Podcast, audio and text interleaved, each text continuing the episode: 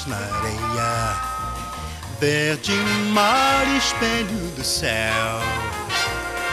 Minha vida é uma ilha bem distante, flutuando no oceano, aventura de viver.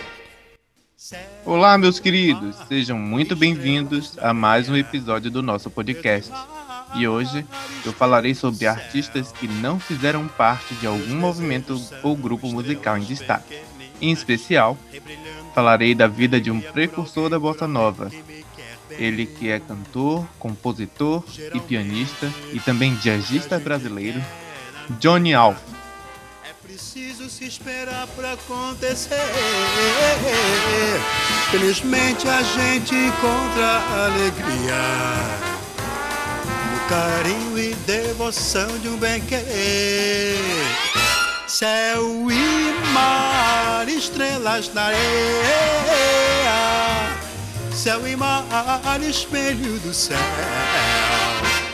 Minha vida vou passando, meu amor, eu vou. Alfredo José da Silva nasceu em 1929 na Promatre da Rua Carmerino, no centro do Rio de Janeiro.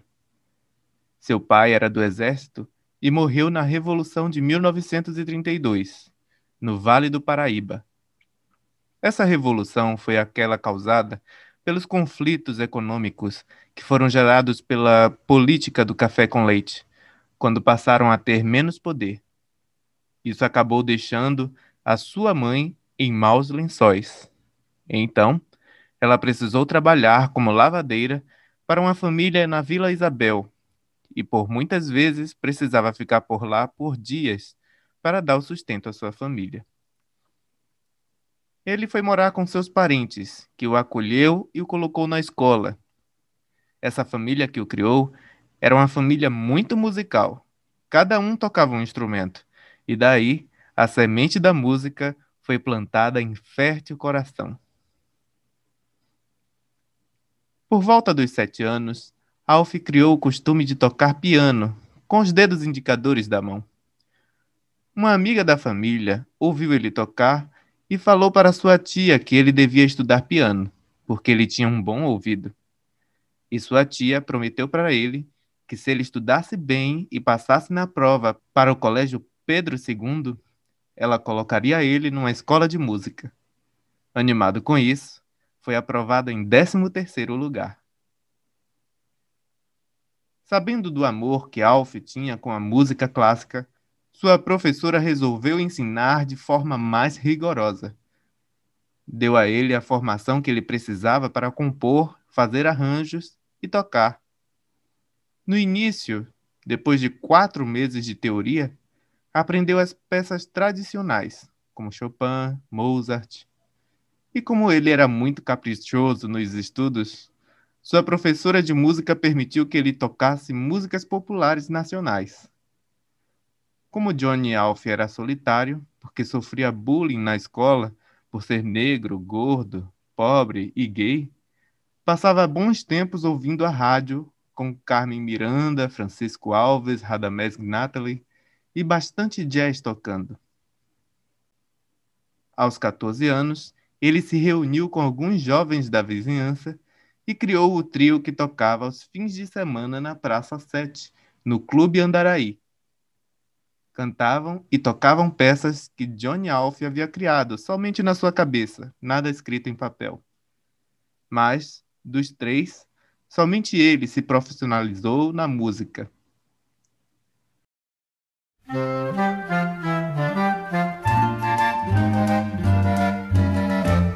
Você bem sabe, eu sou rapaz de bem. Minha onda é do vai e vem. Pois com as pessoas que eu bem tratar, eu qualquer dia posso me arrumar. Vê se mora no meu preparo intelectual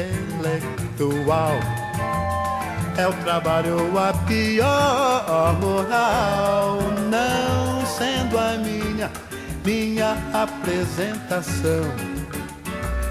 meu dinheiro só de arrumação. Eu tenho casa e tenho comida, não passo fome, graças a Deus. E no esporte, hum, eu sou de morte. Tendo isso tudo, eu não preciso de mais nada, é claro. Se a luz do sol vem me trazer calor, e a luz da lua vem trazer amor, tudo de graça a natureza dá. Pra que que eu quero trabalhar?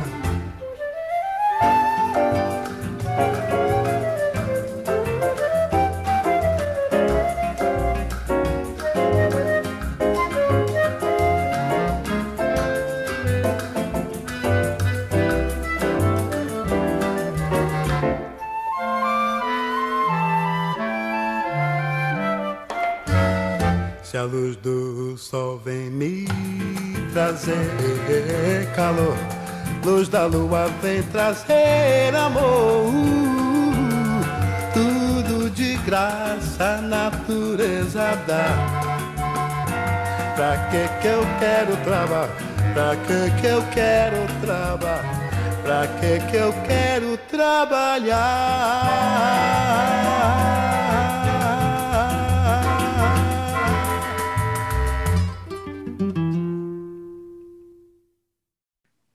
Antes de iniciar a carreira, Alf passa a tocar instrumento no Instituto Brasil-Estados Unidos, o IBEU.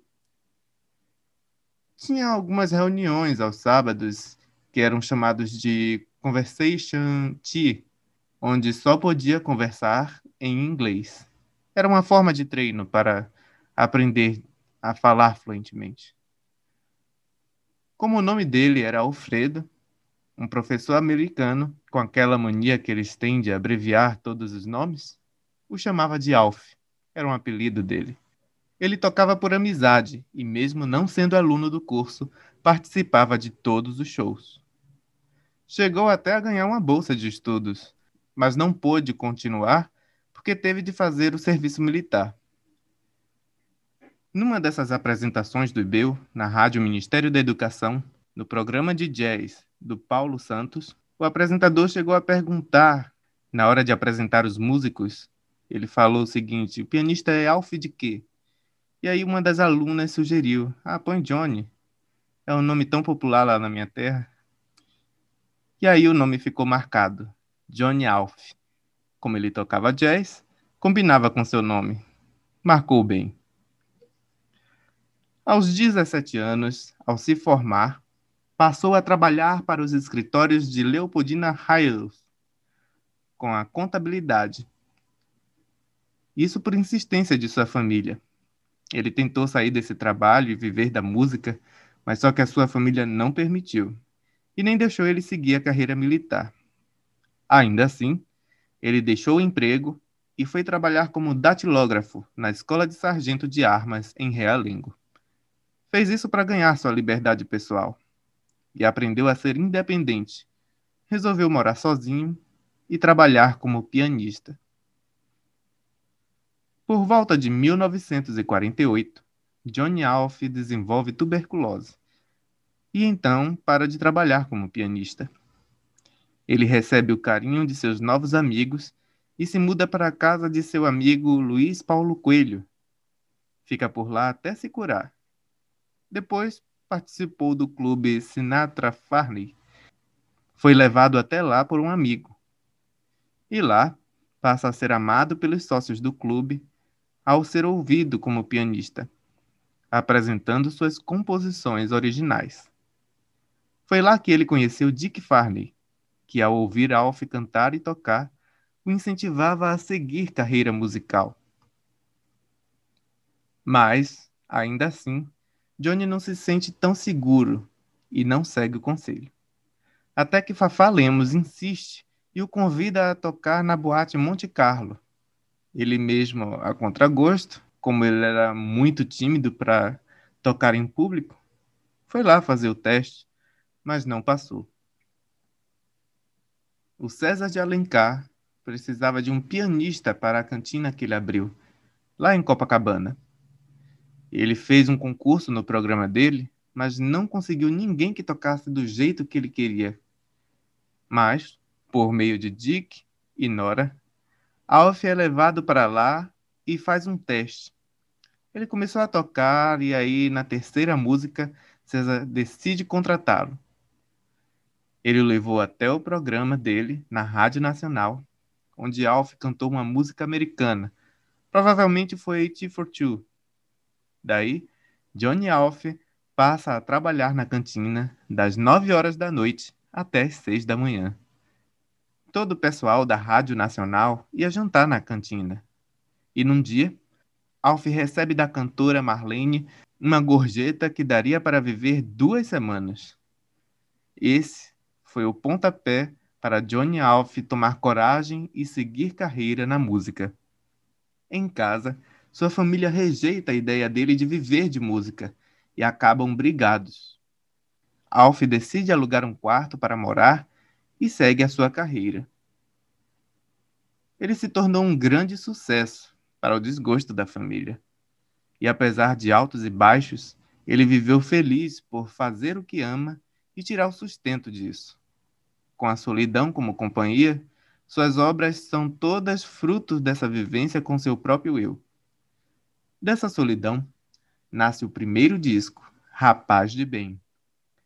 Nessa época, ele conhece Dolores Duran, João Gilberto e João Donato ganha conhecimento de que, por causa dele, Tom Jobim, João Gilberto e Vinícius de Moraes haviam criado uma nova forma de fazer música, que ficou conhecida como bossa nova. É como ele costumava dizer: ninguém inventa algo do nada, sempre tem uma fonte.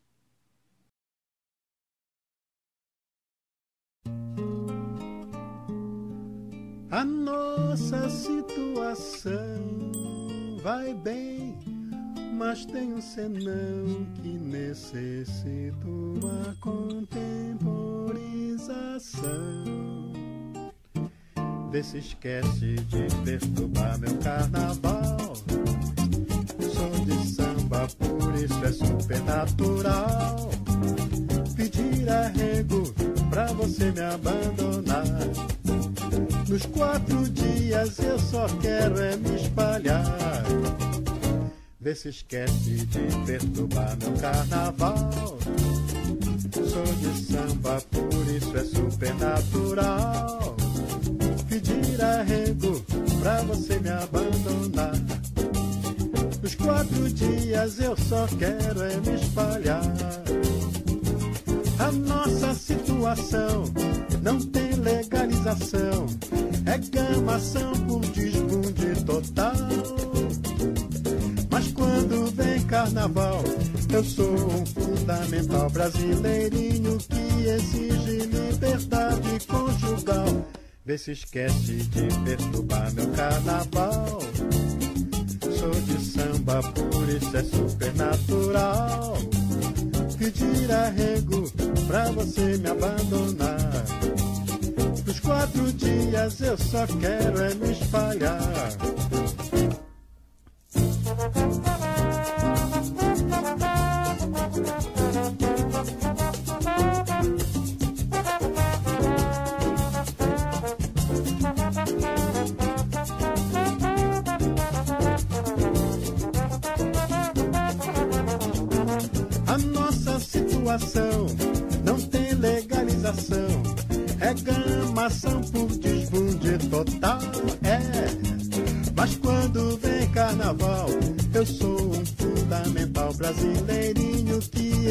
Exige liberdade conjugal.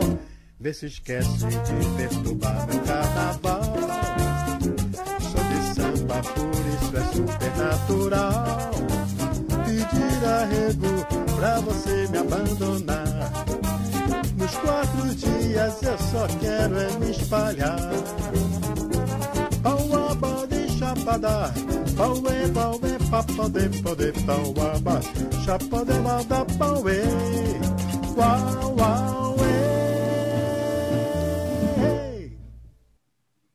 Entre o primeiro e o quarto LP, Johnny se torna professor de piano no Conservatório Meireles, lá em São Paulo. Aos finais de semana, se apresentava em shows. Em agosto de 1969, Alf e seu novo trio gravaram em São Paulo, na TV Cultura, o programa Música Brasileira.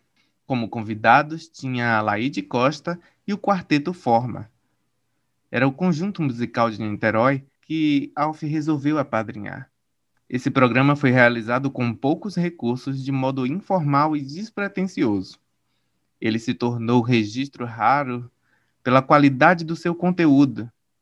Ali são apresentadas dez músicas da autoria de Alf, sete das quais são desconhecidas ou quase três permanecem inéditas até hoje. É um programa único e com registro raríssimo. No início de 1973, Alf conheceu num sebo de discos no Largo de São Francisco, no Rio de Janeiro, o estudante Marcelo Câmara. Eles se tornaram muito amigos e juntos elaboraram um show inédito que chamaria de Acorda Ulisses, uma bela canção do LP Nós. O espetáculo teria sua estreia em Niterói. O texto ainda existe e está registrado na Biblioteca Nacional. Uma das músicas que Alf quis botar no Nós, o Canto dos Tempos Chegados, essa letra foi vetada pela censura, então Alf acabou desistindo de lançar. Após o sexto LP, Johnny Alf resolve voltar para a vida de freelancer. Ele se apresentou em projetos como o Seis e Meia do Teatro João Caetano, no Rio de Janeiro, que reunia duplas de artistas e faziam preços populares para as pessoas pagarem e assistirem. Também tinha o projeto Pixinguinha, da Funarte, que promovia excursões pelo Brasil afora. Nestes, Alf trabalhou com artistas variados, como Nana Caymmi, Zezé Mota, Emílio Santiago e o conjunto pop A Cor do Som. A primeira vez que Alf sai do Brasil foi em 1976, como atração no transatlântico Eugênio C, numa viagem de três semanas no trajeto Rio-Miami. Após o seu sétimo LP, Johnny Alf passa por 12 longos anos de inatividade nas gravadoras, é claro. Isso porque, ao que parece, as pessoas gostavam de suas músicas, mas poucos compravam seus LPs o que fez as gravadoras, a maioria delas, evitarem fazer um disco seu. Há também a situação de Alf querer fazer o LP com total liberdade, o que nem todas as gravadoras aceitavam.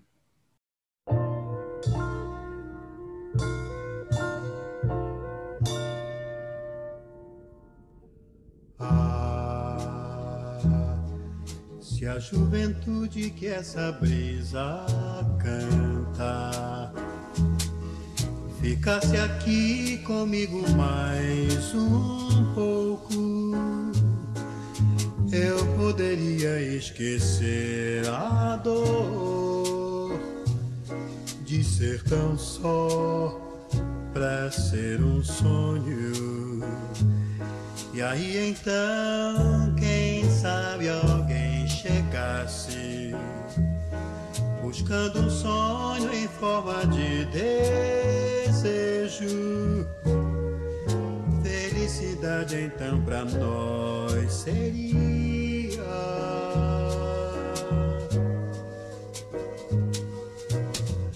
E depois que a tarde nos trouxesse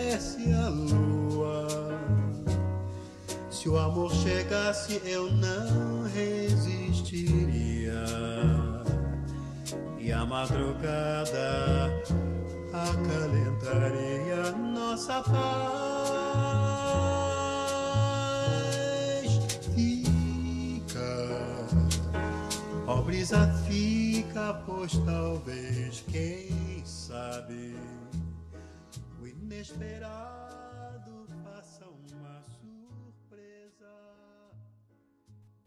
Johnny Alf revela também que policiava muito seu comportamento junto às pessoas, porque era homossexual. Revela também que ele é a brisa da música Eu e a Brisa, e ele é o devaneio que inspirou a letra.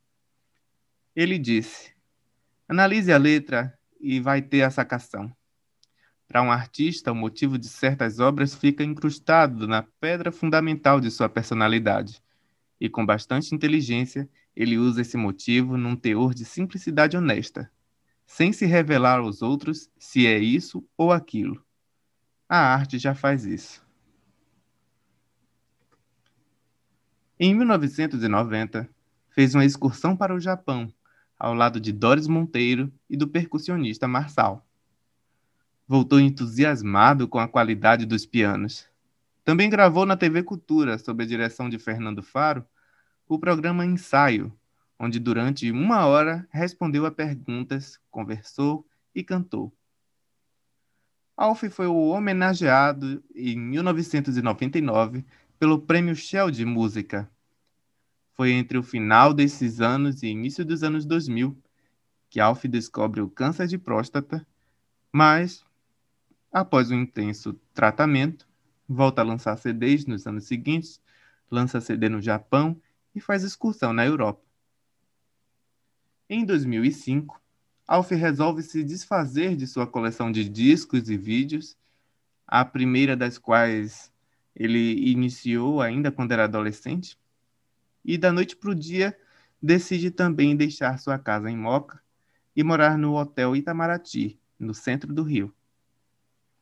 Já no começo de 2007, em janeiro, ele começou a andar com certas dificuldades. Passando alguns dias, ele já não conseguia mais ficar de pé e foi revelado e foi levado a contragosto para o hospital público, porque ele não tinha convênio. Em meio ao atendimento caótico dali, Nelson Valença, que levou ele para lá, decide retirar ele de lá e levar para o hotel. De lá ele fala com Lulu Librandi, que é uma produtora cultural, uma pessoa que sempre está envolvida em ajudar artistas que ficam nessa situação e leva até o hotel um médico. Ao constatar a gravidade da situação, ela falou com o secretário do governador, que providenciou um encaminhamento dele para o Hospital Dante Pazzanense e depois para o Hospital Mário Covas, em Santo André. O encaminhamento para o Hospital Mário Covas se deu quando se constatou que era um problema oncológico e esse hospital, é, como era uma referência de Estado, passou a fazer esse tipo de tratamento nele. Nesse momento, o quadro dele era a perda do equilíbrio. O tumor da próstata havia avançado e consumido parte do osso da base da coluna. Sem falar que a depressão já havia tomado conta dele há muito tempo. Após se recuperar da cirurgia e depois de se tratar da depressão, em 2009, ele retoma os seus trabalhos. Ele estava ótimo, muito feliz, mas voltou a ter dificuldades com a sua saúde. Passou a fazer quimioterapia para tratar o câncer que havia voltado a se espalhar. Johnny Alf faleceu no dia 4 de março de 2010 no Hospital Mário Covas, em Santo André, lá em São Paulo. O atestado de óbito registra falência múltipla de órgãos decorrente da neoplasia de próstata. No dia seguinte, foi velado no Teatro Sérgio Cardoso e sepultado no cemitério Morumbi. Ele se foi discretamente, assim como viveu. Mas a herança que nos deixou não tem preço. Agora uma surpresa. Enquanto eu estava pesquisando a vida de Johnny Alf, eu me encontrei com alguém muito especial e que lembra muito ele. E não teve outra. Eu acabei convidando ele para vir aqui. Pode vir. Marcos Eiras.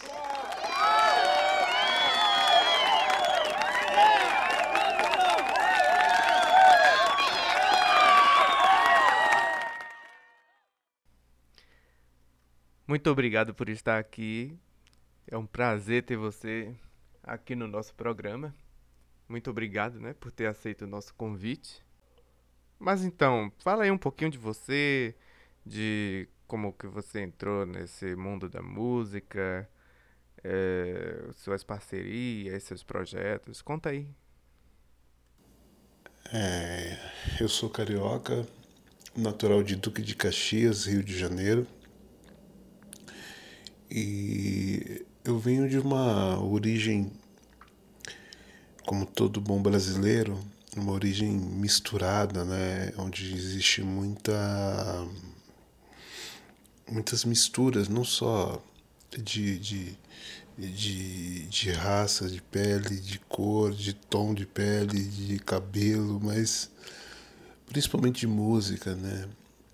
É, na minha casa se ouvia muito samba, Bezerra da Silva, de Cro, é, Almir Neto, Martinho da Vila, mas também se ouvia Chico Buarque, Caetano Veloso, Djavan, Dorival Caymmi, e eu acho que isso contribuiu muito para a minha formação musical. Eu me descobri compositor por volta dos meus 17 anos e, e fui compondo, mas eu não sabia que aquilo era uma coisa assim tão séria, né? E paralelamente a isso eu fui estudar publicidade, fui estudar, eh, fiz faculdade de, de design, né? Com ênfase em publicidade. E dado momento eu fui questionado por uma amiga, pô, mas você toca, você faz isso, você faz aquilo, o que, que você é? Aí eu disse que eu sou compositor. Nesse momento eu me vi num dilema, porque eu percebi que eu, que eu assumi, eu sou compositor. E ela falou, pô, se você é compositor, por que você não grava suas músicas? E aí nasceu o meu primeiro EP intitulado Entre Outras Coisas, com músicas que são praticamente crônicas da minha vida, né? coisas que eu vivi, coisas que eu gostaria de ter vivido e não vivi. Tá tudo ali na, nesse disco, né? Nessa, nesse EP. O EP ele, ele teve ele teve participação de músicos maravilhosos como André Freitas, Rael Lúcio, o JR na bateria, Vitor Cabral, Tiago Alves, Fábio Cadore, enfim, é, foi um verdadeiro presente, foi um, foi um, foi um, e foi um pontapé inicial. Quando eu gravei o meu, o meu primeiro EP, eu tinha a princípio na minha mente que outras pessoas iam cantar, porque eu sempre fui mais de tocar, né? Eu sempre fui do violão e da guitarra. E simplesmente eu, eu me vi naquele dilema de ter que gravar minhas músicas e um amigo meu disse assim: Não, você que tem que cantar, cara. Essas histórias são suas, você tem que defender sua música. E assim eu topei esse desafio de cantar. De lá para cá, o, o, EP, entre outras coisas, foi lançado em 2014, né? Aliás, ele foi gravado em 2014, mas ele ficou guardado durante um bom tempo e foi lançado em 2016. E, e de lá para cá, de 2014 para cá, quando eu comecei a querer cantar, eu comecei a encarar também, além da questão da composição, a questão de, de, de cantar, de dar voz a canções que não necessariamente foi eu que escrevi, né? Mas que tem uma poesia que me encanta, né? E com um repertório vasto que eu gosto de cantar, que também passa por, pelo Dorival Caymmi, passa pelo Tom Jobim e com certeza passa pelo Johnny Alf, que assim é o meu grande mentor. É o, o, o é o santo graal da composição para mim e é alguém que, que mexe muito comigo, assim, a composição e a poesia dele. Nossa, que maravilha, gostei muito de saber disso. Mas vem cá, como que você chegou a conhecer é, Johnny Alf, a história de Johnny Alf? Eu tinha por volta de 16 para 17 anos, assim, ah, talvez um pouco menos que 18, acredito eu quando eu me deparei com a partitura da música Eu e a Brisa. Na época, minha primeira namorada estudava canto e ela o professor passou para ela é, uma música, essa música. E se não me engano, ela estava se baseando numa gravação, até acho que era do Tim Maia, até o Tim Maia já gravou. Mas na verdade o compositor era o Johnny Alf. E eu sempre tive muito interesse nesse lado da pesquisa, né? De ir atrás das coisas ah, que. ir atrás da obra dos, dos compositores e dos cantores anterior àquele ponto que eu estou conhecendo. Sempre gosto de ir na raiz, né? Conhecer de onde veio. E nossa, eu descobri músicas lindas como Nós, que é uma música que hoje acho que é a minha preferida do Johnny, a qual eu tive o prazer de gravar, regravar, regravar essa música, junto com a Diel Silva. É, ensaio para desilusão, ilusão à toa, é, céu e mar, fim de semana em Eldorado. Nossa, são muitas músicas. E o Johnny me encantou não só por ele ser um ótimo é, pianista e cantor e compositor em termos de harmonia, mas também na parte da melodia. Na própria Eu e a Brisa tem uma frase que eu adoro que ele fala: Fica, a brisa fica, pois talvez, quem sabe, o inesperado faça uma surpresa. E o Johnny apareceu assim na minha vida de maneira completamente inesperada e entrou para ficar, né? De lá para cá eu eu conheço todas as, praticamente todas as gravações dele, é, tudo que ele gravou, tudo assim todos os discos eu já ouvi, é, conheço várias versões, tive o privilégio de ir num show dele enquanto é, é, num dos últimos shows que ele fez aqui em São Paulo e, e tive o prazer de apertar a mão dele, conversar um pouco com ele, óbvio, coisa curta, né, para não incomodar. E sempre muito gentil, muito agradável, uma pessoa muito simples. E, poxa, o Johnny é isso, né? O Tom Jobim chamava ele de genial. Ele é genial mesmo. Então quer dizer que você conheceu ele pessoalmente? Que maravilha! Privilégio isso aí. Você imagina por que, que as pessoas deixaram. As pessoas não, né? A mídia em, em geral deixou ele tão de lado assim? O que será que fez é, ele ficar tão esquecido dessa maneira? Existem várias formas de você analisar uma pessoa, né?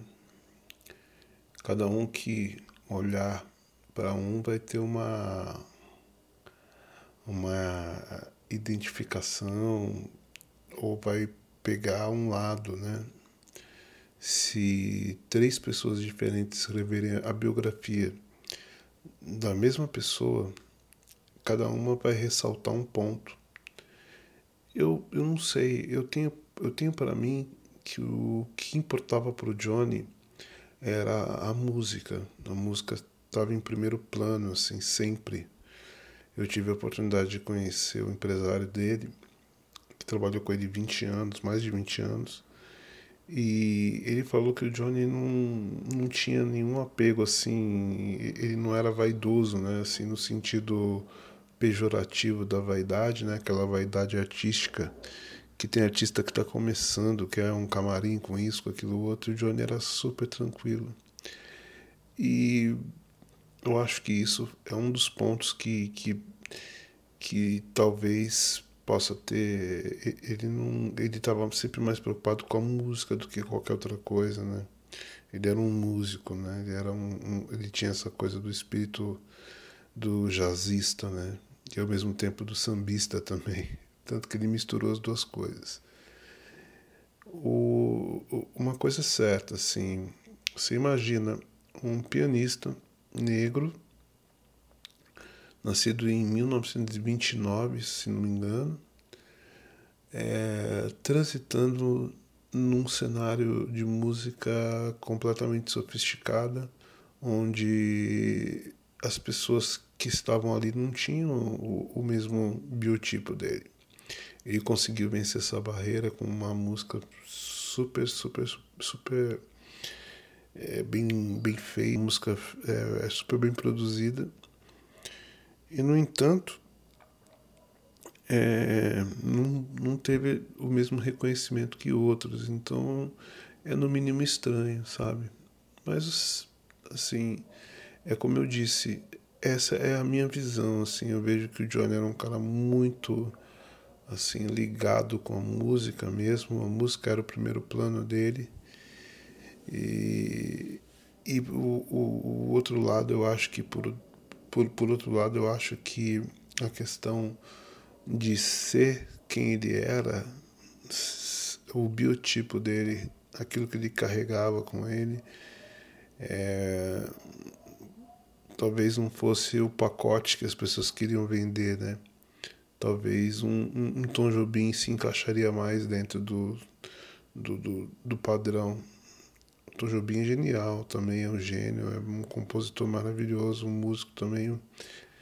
Mas, verdade seja dita, né? O, Johnny, acredito eu, não teve a mesma oportunidade que ele, né? Com certeza não. Isso é triste, né?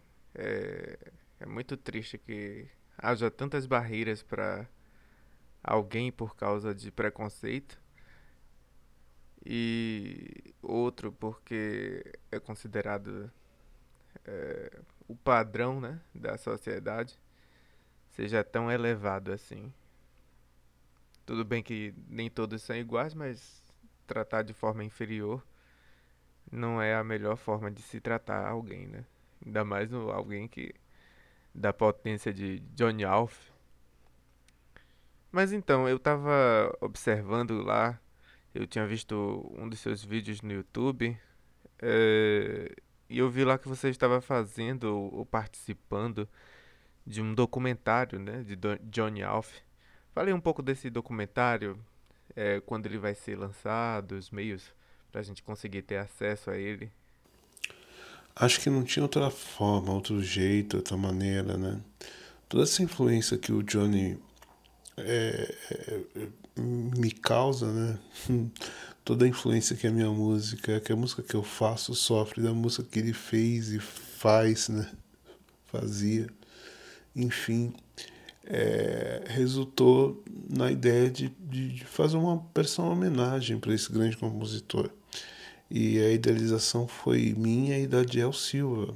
A Diel Silva é uma cantora e compositora aqui de São Paulo que idealizou esse projeto que chama Rapaz de Bem que é um tributo a Johnny Alf. E nós estamos, gravamos nós, gravamos eu e a Brisa, gravamos é, Céu e Mar, gravamos O Que Amar, gravamos a própria música Rapaz de Bem, como eu já disse. Então, assim, é, é uma forma de, de, de apresentar o Johnny para outras pessoas.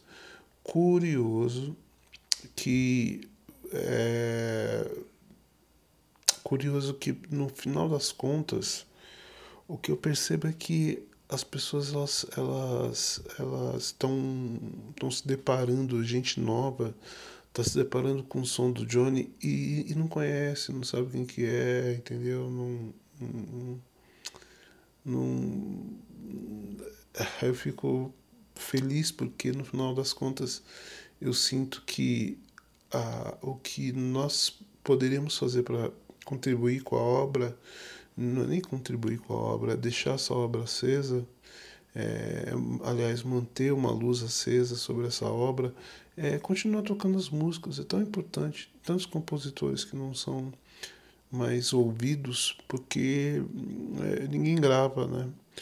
E é uma judiação, porque o Brasil tem um, um cancioneiro lindo, tem canções lindas, nós temos a poesia.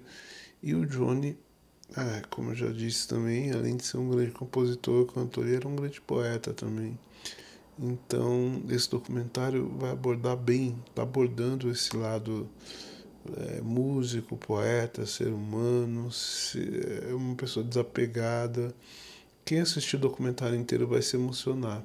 Por enquanto, só tem os vídeos no YouTube. É, você colocar lá é, Marcos Eiras e Adiel Silva barra Johnny Alf, vocês vão encontrar lá no buscador. Já tem três músicas lá e nós vamos subir mais músicas e assim vamos. E, e o documentário é isso, é um, um tributo ao Johnny da maneira mais sincera e agradável possível. Puxa, é verdade. O Brasil é um país que tem uma memória muito curta sobre aqueles que, que estão fazendo um trabalho musical e, e poético desse, desse porte, né? E é muito importante mesmo essa produção de, de documentários, essa forma de relembrar. É muito importante para a cultura no modo geral. Muito obrigado, viu, por você ter vindo. Muito obrigado mais uma vez. Eu agradeço muito. É um prazer ter você por aqui. E eu vou deixar o seu contato aqui embaixo no, na descrição, os links para o pessoal também poder ver no YouTube, né? essas músicas que você falou. Eu tenho certeza que todos vão amar esse documentário. Muito obrigado, até, até mais ver. Meus queridos ouvintes, eu quero agradecer a todos vocês que me acompanharam até aqui. Se quiserem me apoiar a manter esse podcast no ar, eu vou deixar os links aqui na descrição. Vocês podem contribuir com qualquer valor. Também se quiser me dar dicas de assuntos para o nosso próximo podcast, ou se quiser ficar sabendo de tudo antes de todos, me sigam no Instagram. O link também vai estar na descrição. Muito obrigado a todos e tenham uma ótima semana.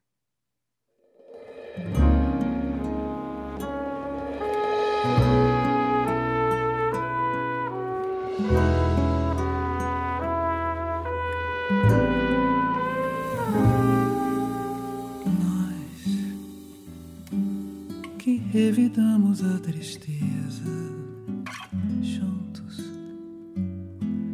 e alimentamos a beleza juntos para progredirmos em fazer amor.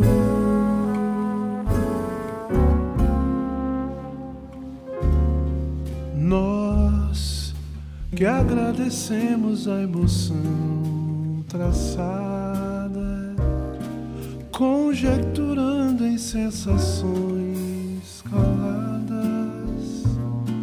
pelos tributos de sorriso